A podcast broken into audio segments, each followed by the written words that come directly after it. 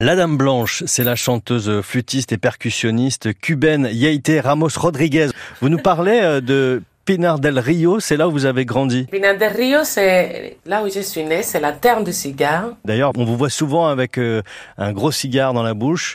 Ça vient du fait que vous venez aussi de cet endroit? Entre autres choses, oui. Il y a un côté religieux, il y a ce côté-là aussi que c'est comme une carte postale de ma petite région. Oui, c'est ça. Vous emmenez euh, Cuba entre vos deux doigts, quoi. Oui.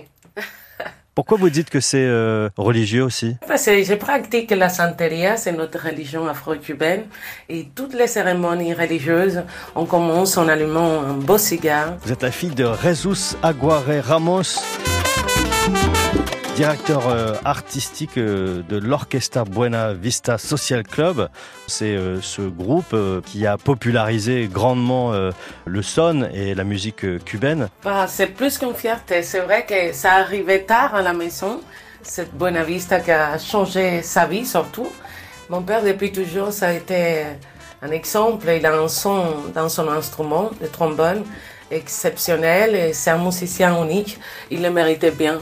Il a preuve, regarde, il a fait des grandes choses avec sa musique, son trombone, son son, son écriture.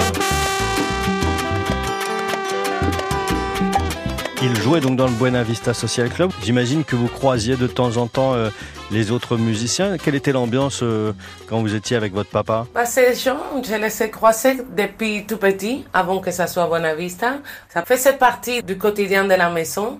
C'est vrai qu'il y a eu beaucoup de répétitions, beaucoup d'échanges à la maison depuis que je suis toute petite et qui l'aurait dit, plus tard, dans les années, les tatas et les tontons, ils sont devenus célèbres dans le monde entier. Vous pensez que ça a joué sur euh, votre façon d'envisager la musique, vous? Ça a mis la barre trop haute.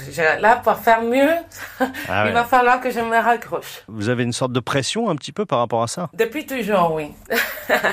On va écouter Inconditionnel. Qu'est-ce que vous pouvez nous dire d'Inconditionnel C'est un titre vraiment qui explique cette petite coup de foudre, ces petits moments qu'on n'oublie pas, qu'est-ce qu'on a partagé, l'inconditionnel. Vencedora de batalla, como el agua y la toalla, como las manos que saben dónde es que el fuego se apaga.